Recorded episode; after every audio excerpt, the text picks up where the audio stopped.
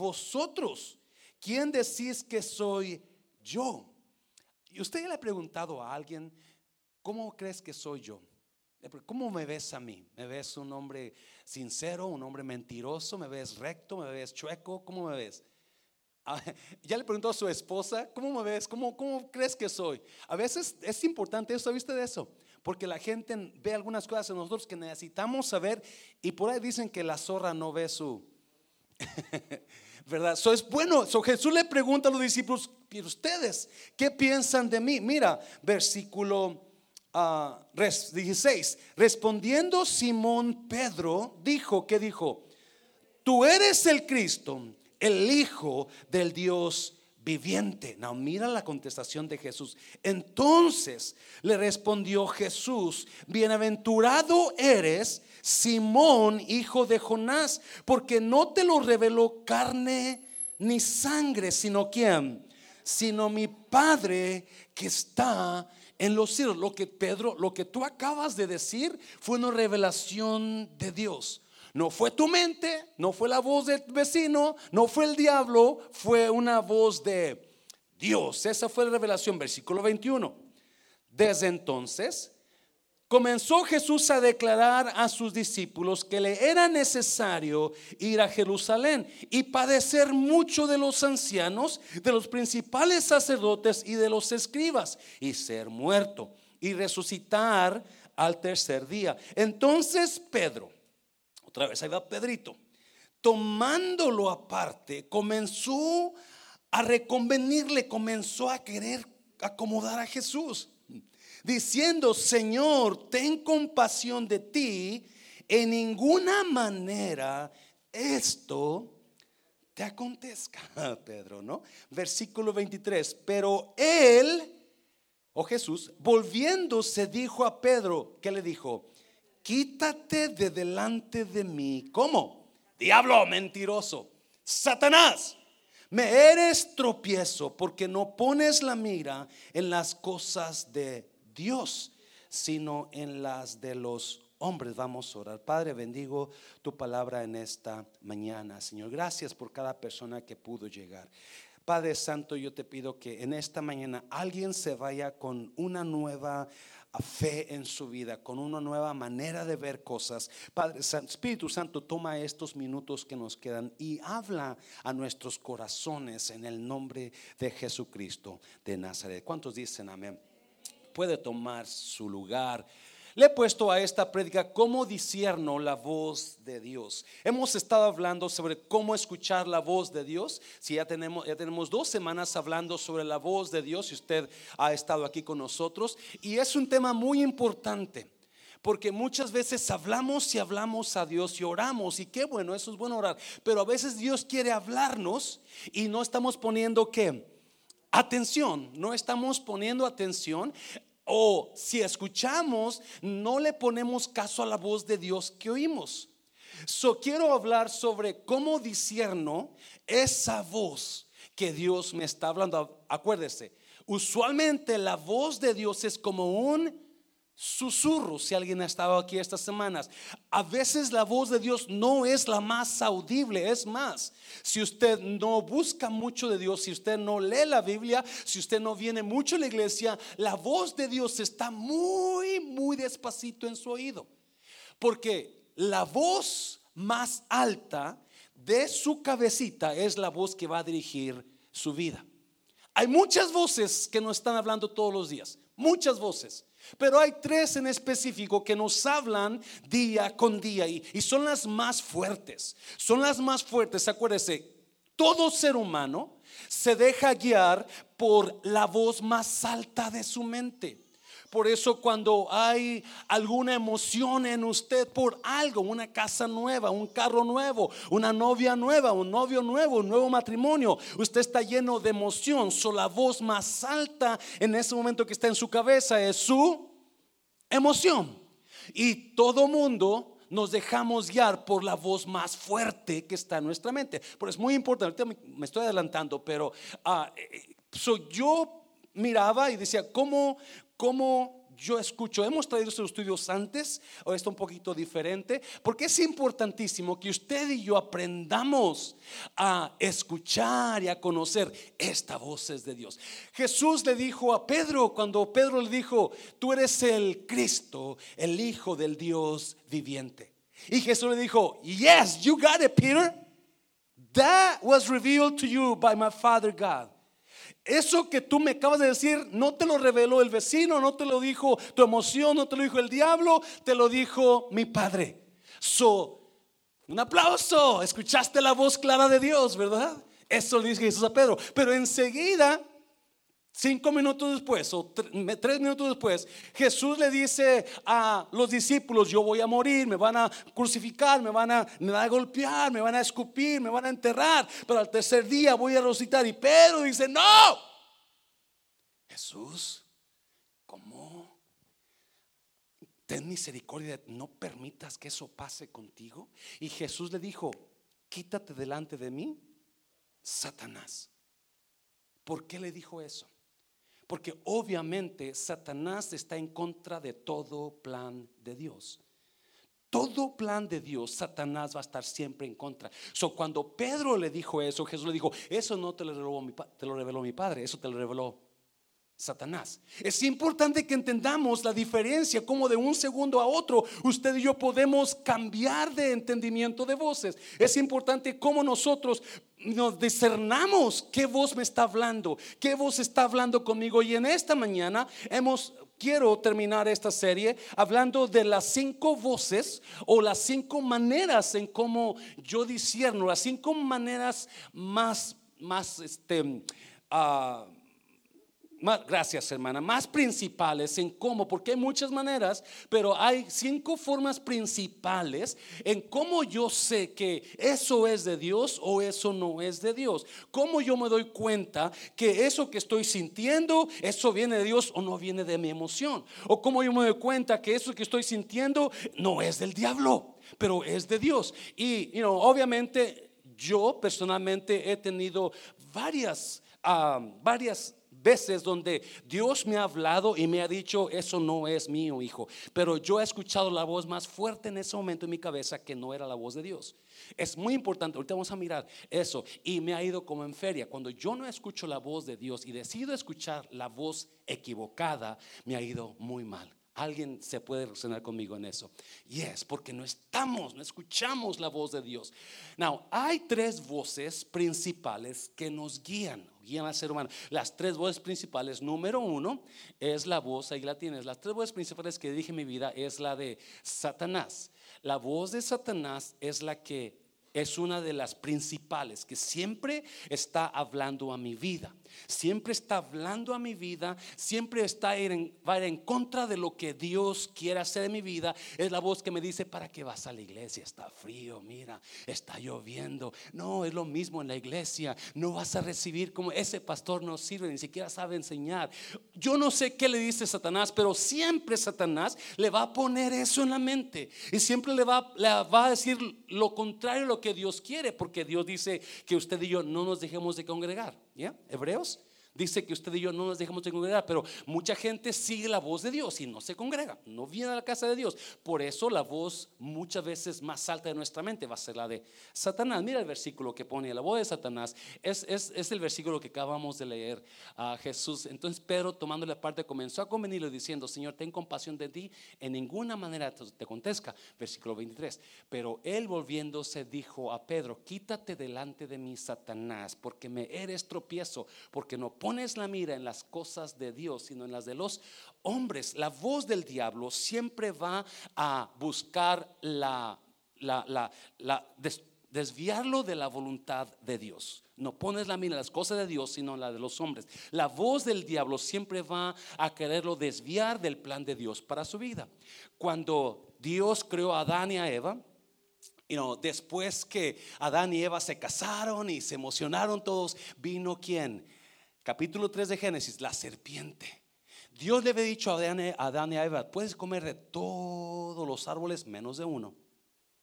Y cuando viene Satanás, le dice a Eva, con que no puedes comer de ese árbol, ¿se acuerda? Y Eva dijo, oh no, porque de ese árbol, si como, voy a morir. ¿Y qué le dijo Satanás a Eva? No vas a morir si no sabe Dios que va a ser como Él. So, va en contra de lo que Dios quiere. La voz del diablo va en contra de lo que Dios quiere para su plan de usted. No, hombre, divórciate. Ese hombre no te conviene. Esa mujer es esto. Déjalo, deja todo eso. Eso, esa es la voz de diablo. Número dos, no me quiero mantener mucho ahí porque Ah, quizás después hablemos de la voz del diablo, ¿verdad? Ahorita no traigo eso, pero quizás después. Número dos, ¿qué otra voz viene a mi mente? ¿Qué otra voz dirige mi vida? La voz de mi corazón, la voz de mis emociones. Me encanta esto porque la mayoría de nosotros, la mayoría de nosotros decimos, si usted va a consejeros que no son creyentes, le va a decir, oh, escucha tu corazón. Es que tú tienes que guiarte por tu corazón. ¿Cuántos se han dejado ya por su corazón y la regaron feo? Porque mira lo que dice Jeremías 17. Engañoso es el corazón más que todas las cosas y perverso. ¿Quién lo conocerá. Si usted se deja llevar por su corazón o sus emociones, ese corazón la va a engañar. Ese corazón le va a dejar encharcado, embarcado en un lugar donde no debe de estar. Porque mi corazón, me encanta escuchar gente que, oh, nomás oye la voz de tu corazón. Ay, el, el de tu corazón. Pues tenga cuidado porque su corazón es engañoso. Su corazón es mentiroso, su corazón no es estable. Una ahorita piensa una cosa, mañana piensa otra. Ahorita está enamorado de fulano, mañana está enamorado de sutano. Ahorita piensa que se va a casar mañana, mañana no me caso mejor, porque su corazón es así. Eso no puede guiarse por su corazón. No puede guiarse. Yo sé que mucha gente anda diciendo, es que déjate guiar por tu corazón. Y tu corazón te va a llevar al lugar correcto. No. Su corazón lo va a meter en problemas. Ah, ¿cuántos dicen amén a eso? Yes. Y número tres, ¿qué otra voz? La voz de Dios. Otra vez, hay voces, muchas voces que guían mi vida, pero esas son las tres principales. Esas son las tres. La voz de Dios, Juan capítulo 10, mire lo que dice. Ya lo hemos leído. Mis ovejas oyen que mi voz y yo las conozco y me sigan para que usted pueda escuchar la voz de Dios. Es lo que hablamos ratito. Tiene que ser de las ovejas de Jesús. Para que usted pueda poder escuchar la voz de Dios. Acuérdese, la voz más alta en su mente es su más grande emoción en ese momento. So, cualquiera cosa que sea su más grande emoción es lo que usted va a escuchar. So, si Cristo no está envuelto en tu vida, en su vida, usted no va a poder discernir la voz de Dios. No puede. Tiene que ser parte del redil para que pueda escuchar la voz. Mis ovejas oyen mi voz y yo las escucho, yo las conozco y me siguen. No podemos nosotros ser parte del redil y, no poder escuchar la voz. Cuando somos parte de Cristo, la voz de Dios está fuerte en nuestra mente. Alguien me estaba oyendo. La voz de Dios es la más fuerte. Y cuando, oh, ah, yo no sé si alguien se acuerda cuando usted conoció a Cristo y usted estaba tan emocionado por Cristo que la voz más fuerte de, en su mente era la de Dios. ¿Alguien, se acuerda de eso? Ya, oh, yo quiero estar en la iglesia, yo quiero cantar, yo quiero recibir la palabra. Y esa era la voz más. Y no importaba que le dijeran que hiciera. No, yo mi Dios primero. Porque esa era la voz más fuerte. So, you know, Jesús con Pedro muestra las maneras en que de repente podemos escuchar la voz de Dios y cambiar you know, totalmente al opuesto y escuchar la voz del diablo. So, ¿Cómo sabemos? Rápida, ¿cómo sabemos? ¿Cómo yo sé? ¿Cómo yo puedo discernir la voz de Dios? ¿Cómo yo sé que lo que estoy sintiendo o estoy pasando es de Dios? ¿Cómo yo sé que la decisión que necesito tomar es la de Dios? ¿Cómo yo sé eso? Bueno, número uno, vamos a ver cinco maneras oh, de cómo yo puedo probar. primero, vete a Juan, por favor, vete a Juan, primera de Juan, se me pasó eso. Juan capítulo 1, 4, versículo 1 dice esto, amados míos, no crean nada por el simple hecho de que les digan que es mensaje de Dios, pónganlo a qué? A prueba primero. Porque en este mundo hay muchos falsos maestros. El apóstol Juan dice que para que yo sepa que algo es de Dios, necesito primero probar ese pensamiento, ese sentir que me está empujando a hacer algo, necesito ponerlo a prueba. ¿Será o no será? ¿Será? ¿Y cómo yo sé que sí es? ¿Cómo yo sé que sí es? Y esto es lo que vamos a ir. Número uno, número uno. Lo que quiero hacer, lo que estoy sintiendo, está aprobado por la escritura.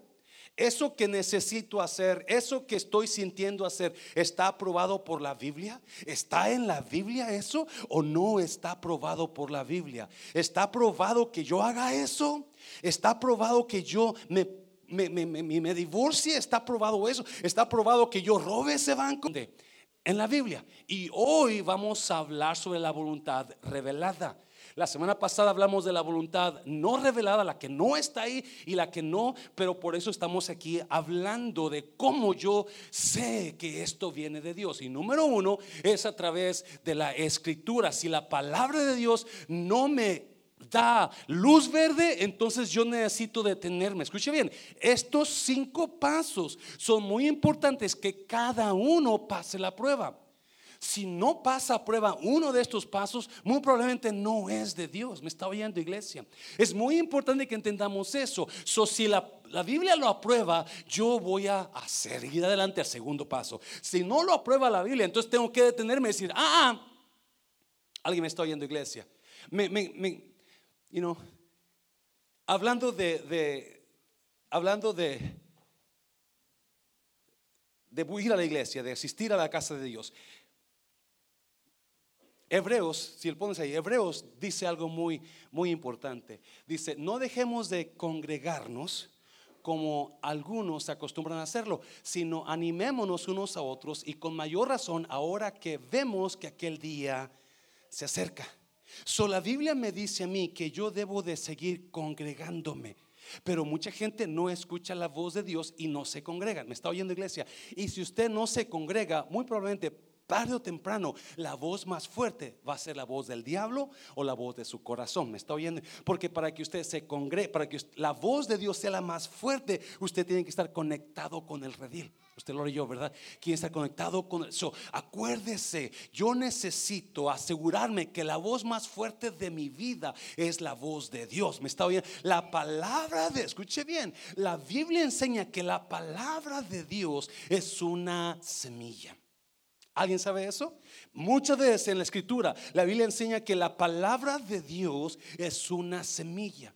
Now, si usted es campesino o creció en el campo como un servidor, usted se da cuenta que cada semilla tiene vida por sí sola. Yes. Cada semilla tiene vida. Pero esa semilla, por más vida que tenga, no va a dar fruto a menos que sea que sembrada. Alguien me está viendo. Si usted no siembra la semilla, esa semilla se va a echar a perder tarde o temprano, porque ahí va a estar guardada, guardada, a rato se va a emocionar o se la va a comer un pollo, una gallina y no pasó con nada con la semilla. Y la, palabra de Dios es así en nosotros, para que la palabra de Dios cobre vida y, y, nos dé la vida que tenga, tiene que ser sembrada donde? En mi corazón, en mi oído, en mi alma. Y cuando esa palabra sea sembrada, agárrate, porque va a haber, va a dar fruto y fruto en abundancia esa semilla cobra vida. Alguien me está oyendo. Esa semilla cobra vida. Una vez que es plantada, entonces comienza a germinar. Mientras no es plantada, no pasa nada con la semilla. Eso es la palabra de Dios. Por eso es importante. La palabra de Dios es lo más importante que usted puede escuchar en su vida. Oh my God. Se lo voy a repetir. La palabra de Dios para que usted pueda hacer buenas decisiones, usted necesita asegurarse que la palabra está entrando por aquí y por aquí y aquí también está sembrando. Porque una vez que la palabra de Dios está ahí en su corazón, en su mente, en sus más que lo crea. Oh, no, la Biblia dice eso. La Biblia no dice eso. Esto es de Dios o esto no es de Dios. Dáselo fuerte Señor, dáselo fuerte. Yes, asegúrese que usted está conectado con la palabra y esta palabra está sembrada en su corazón. Para usted que quizás no le gusta mucho venir a la casa de usted está a punto de hacer decisiones muy equivocadas, muy equivocadas. Antes yo miraba mucho las, las películas de Narnia. ¿Alguien sabe cuál, qué estoy hablando? Narnia, donde los cuatro hermanitos y el león, ¿alguien se acuerda? Las películas donde los muchachitos encontraron un buró, un, un, ropero grandote, y de repente una niña se escondió ahí y cuando acordó ya estaba en otra, en otra vida, ¿alguien se acuerda? Estaba en el tiempo mágico, en el tiempo donde se convertían en reyes y reinas. Y la van a buscar sus hermanos y entran a ese buró por equivocación y se encuentran en otra área, en otra vida. Hay una película de Narnia donde no es el buró donde entran a ellos, sino que es un marco de un marco en un barco ahí. No sé si alguien ha visto esa, esa movie. Donde están en un cuarto y de repente se quedan mirando al, al marco con una foto de un barco y el mar. Y ese marco comienza a cobrar vida y comienza a tirar agua. El agua que estaba del mar comienza a caer en el cuarto donde están. ¿Alguien ha visto? ¿Verdad? ¿Sí? Y, esa, ese marco, ese marco, en lugar de ser el, el, ropero, ese marco se convirtió en el lugar donde ellos pasaban, a lugares de donde se transformaban de simples niños a reyes y reinos, a simples niños a héroes peleando junto con el león, con Dios me está oyendo. Y la palabra de Dios es ese marco que de repente de ser una simple persona pecadora, esto y lo otro, Dios lo convierte, Dios lo pasa a otro nivel donde ahora ya no es una simple persona, ahora es rey y sacerdote en los ojos de Dios, donde cosas cambian. Si algo ha cambiado mi vida, es la palabra de Dios. Aleluya. Si algo ha hecho cambios en mi vida, es la palabra de Dios. Pero la palabra de Dios nunca va a cobrar vida si no está sembrada en mí. Nunca, nunca. Número dos, número dos. Alguien, alguien le agarró, lo apuntó. ¿Qué más, pastor? ¿Qué más? Apunte esto. Número dos personas honestas de la iglesia lo aprueban? Ese sentir que usted tiene, eso que piensa hacer, está, ya habló con alguien y le dijo ese sentir. Ya habló con alguien y, le dijeron, yes o no. No busque a su amigo que siempre le da por su lado. Porque hay personas que hay personas que no lo aman, ¿sabe usted eso? Porque usted sabe que ese vestido que se pone no es de Dios. Pero nadie le dice, hermanita, mira, eso no está bien. No lo aman, no la aman. Alguien me está oyendo. Porque si la amaran, le dijeran, mira, te compré un regalo de Navidad. Este vestido, póntelo antes de Navidad, pero este te va a dar bien. Esto te va a dar más clase. ¿Alguien me está oyendo? Hay personas que no lo aman. Para todo le van por su lado. Para todo le van. Y pero no son honestos. So, cada vez que haya un sentir en usted y, sea una decisión fuerte, sea una decisión importante, pregúntele a alguien serio de la iglesia. La Biblia dice que la iglesia fue puesta en la tierra para revelar la sabiduría de Dios. Usted y yo tenemos algo que el mundo no lo tiene. El mundo se deja llevar por sus emociones, y por el diablo y por tantas otras cosas. Usted y yo no.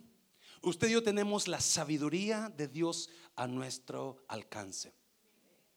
So, cuando usted, vamos a ver el versículo, vamos a verlo, por favor, mira, Proverbios, Proverbios.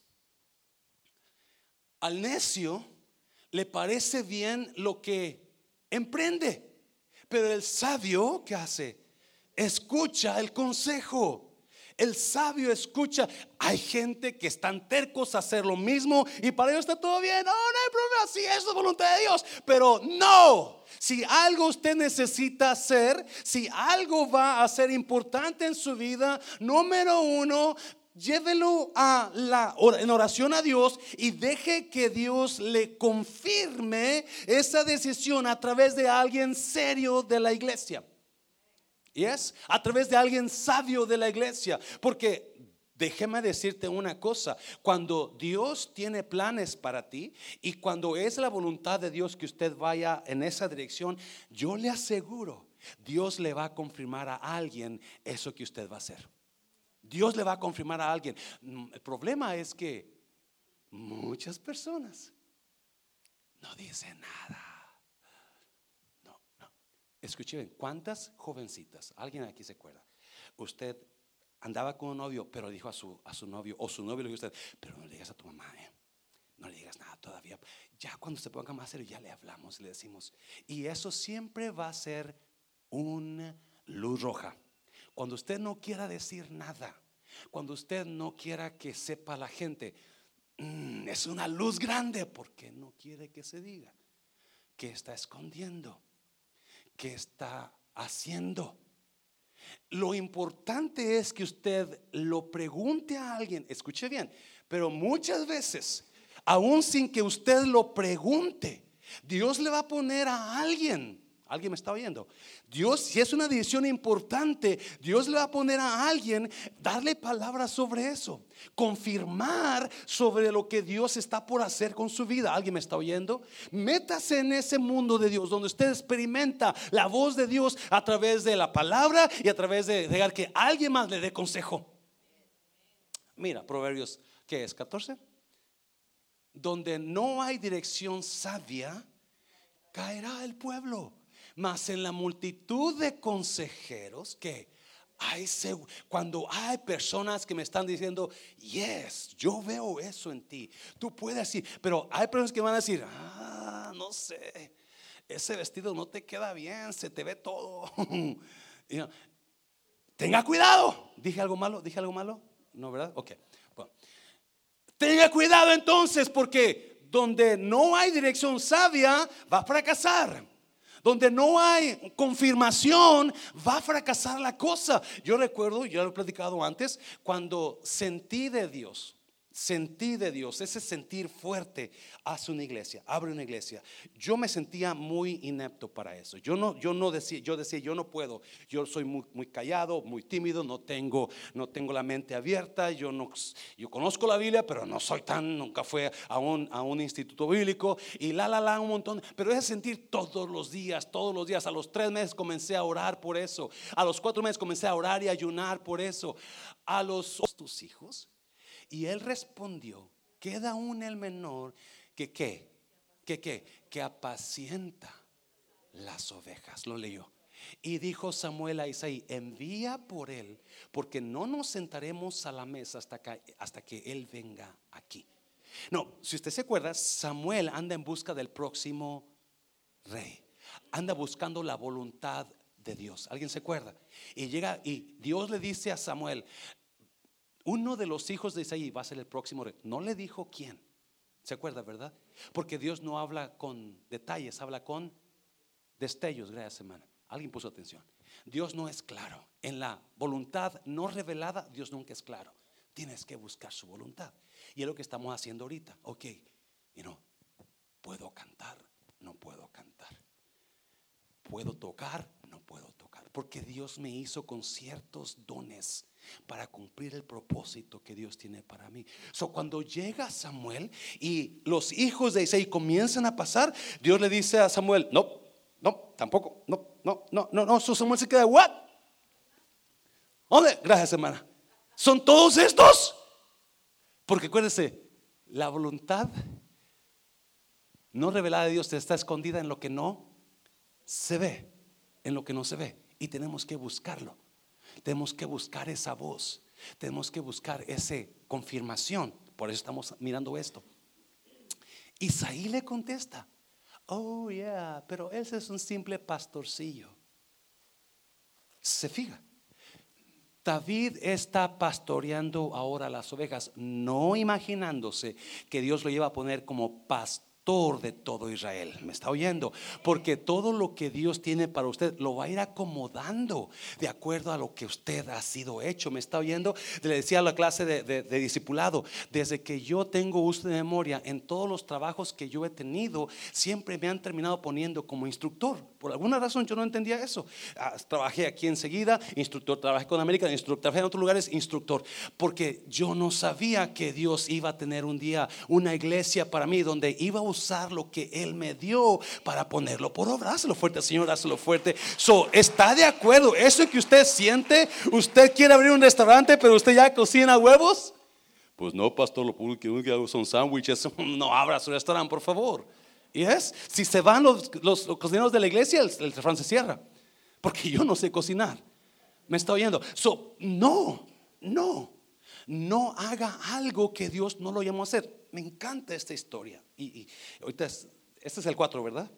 Vamos a para el 5, ya, termino. La famosa bailarina Gilani, Gileani, aquí lo apunté por aquí, Gillian Lenne, era, era de, esta muchacha era de Inglaterra, si usted lo busca en Google, usted la va a encontrar. Tiene una historia increíble. La Biblia dice, ella nació en los 1900, allá, 1930 por allá, apenas acaba de morir. Pero Gilan Len, ella a los siete años de edad, la mandaron de la escuela a su casa.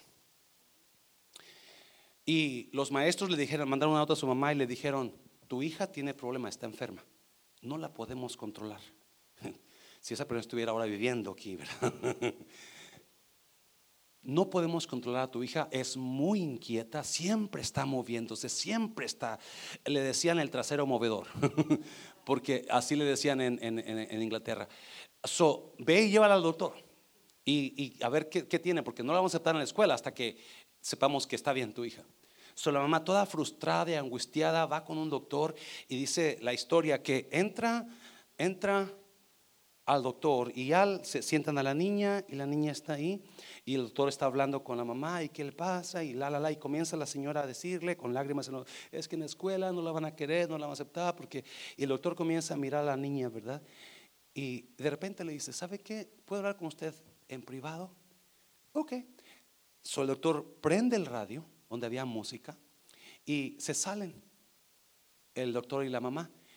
De afuera están mirando a la niña y miran cómo cuando comenzó las canciones, ella comenzó a bailar. Y se bajó de la silla y comenzó a bailar. Y, el doctor comenzó a reírse. Y mira a su mamá, y, a la mamá y le dice, tu hija no está enferma. Tu hija es una bailarina. Llévala, inscríbela en una escuela de baile. Y vas a ver lo que Dios va a hacer con ella. Dáselo fuerte, Señor, dáselo fuerte. Ya, porque Dios te habla a través de lo que quiere hacer contigo. Esa niña creció a ser una bailarina más famosa de Inglaterra. Si usted ha escuchado el fantasma de la ópera y usted les pregunta, ¿y cómo te sientes al respecto? No, yo tengo paz. Pero la paz no está sola. Para que usted pueda tener paz, no puede tener paz si no tiene convicción no puede tener paz si no hay una convicción al respecto. So, cuando usted sienta hacer algo, usted siente que después que ya los otros cuatro son sí, son aprobados, entonces ahora ya el último que queda, ¿usted está convencido de eso? Su convicción, perdón, está ahí. Usted, convicción es creer que eso es y eso va a ser. Y no me voy a, nadie me va a mover de esto, de esta idea, de este plan, de lo que yo soy. Este es tener convicción. Es una idea clara, fija y segura. Nadie me mueve de aquí. Esto es. Porque si usted no tiene convicción de que se debe de casar con esa persona, usted va a dejar el matrimonio. Cuando vengan los primeros problemas, usted se va a ir. Porque no hay convicción en usted. Hay miles de pastores. Usted lo escuchó cuando vino Lingazzi, Pastor Lingazzi aquí que hay miles de pastores por día dejando las iglesias porque no hay convicción de un llamado de Dios. Donde no hay convicción, no hay duración. Donde no hay convicción, no hay permanencia. Porque usted todo lo cambia, todo lo mueve. No hay una... Y, mira, vamos al, al versículo, Mateo. ¿Qué es Mateo, Lucas? Mateo. Yendo un poco adelante, se postró sobre su rostro. Estamos hablando de Jesús. Orando y diciendo, Padre mío si es posible, pase de mí esta copa, pero no sea como yo quiero, como tú. Hay una voz que me está diciendo, no vayas a la cruz, va a ser muy feo, va a ser muy fuerte. Hay una voz que me dice, te va a doler, te van a hacer esto, te van a, te van a, te van a, te van a dañar, te van a romper, te van a hacer todo, vas a morir, vas a sangrar, vas a llorar, pero hay la voz de Dios que te dice, hijo mío, mantente, mantente. Y déjame decirte una cosa, la convicción es ese sentimiento de seguridad, que no importa qué diablo estés pasando, qué infierno estés pasando, tú te mantienes firme, me está oyendo. Por eso mucho matrimonio, no hay convicción en, esa relación y quieren huir porque no hay convicción. Y una vez que usted tenga convicción, viene la paz. Hay una historia donde en Marcos donde Jesús le dice a sus discípulos, vamos a cruzar al otro lado del, del mar. Y se van en la barca y Jesús se acuesta a dormir. Y a medio mar la Biblia dice que comenzó una tormenta, pero una tormenta fuerte que hundía el barco. Y los discípulos están espantados porque se van a ahogar. Y corren con Jesús y Jesús estaba como durmiendo. Bien tranquilo, bien tranquilo. Escuche bien. Ellos estaban en la perfecta voluntad de Dios. Ellos estaban en la perfecta voluntad de Dios a medio mar, pero cuando estaban en la tormenta, no eh, Jesús no se despertó, Jesús no le no le inquietó ni un él siguió durmiendo, porque había convicción que están cruzando y no importa qué tormenta venga a tu vida, tú te mantienes. No importa qué tormenta te ataque, tú te mantienes, porque hay una convicción de Dios que para eso me llamó Dios. Los otros cuatro pasos ya son aprobados. Ahora yo estoy seguro que esto es y no importa qué diablo, no importa qué infierno, no importa qué ataque se ponga. Oh, porque van a venir ataques. Van a venir problemas, van a venir ataques, problemas en eso que Dios te llamó a hacer. Pero la convicción que tienes de Dios, que eso es de Dios, te va a mantener firme. Dáselo fuerte al Señor, dáselo fuerte. Yes. Cierra tus ojos. Cierra tus ojos. Si usted apuntó estos pasos, usted puede ahorrarse miles de dólares en consejería. Usted puede ahorrarse dolores de cabeza. Quizás algunos de ellos van a ser difíciles. Pero estos son los cinco consejos, cinco pasos, porque cada uno tiene que pasar la prueba. Cada uno tiene que pasar la prueba. Si usted está queriendo hacer decisiones, yo le aconsejo, comience a probar con estos cinco pasos, eso que usted quiere hacer. ¿Pasan esas pruebas? Estas cinco pruebas. Si no la pasan, es importante que se detenga y comience a orar a Dios. O si algo, si eso que usted quiere hacer no está apoyado por la palabra de Dios, no lo haga, por favor. No lo haga. No está en la voluntad de Dios. No está en la voluntad de Dios. Si usted no puede distinguir la voz de Dios, si usted no puede distinguir cuando Dios está tratando de hablarle, quizás será porque usted no es parte del redil de Jesús. Dijo, mis ovejas oyen mi voz y yo las conozco y me siguen. No sé si habrá alguien en esta mañana, antes de irnos, si habrá alguien en esta mañana que usted sabe, yo no soy parte del redil de Dios, yo no sé cómo escuchar la voz de Dios yo no conozco a Jesús, nunca le he entregado mi vida al Señor, nunca le he dicho Jesús, aquí está mi vida, tómala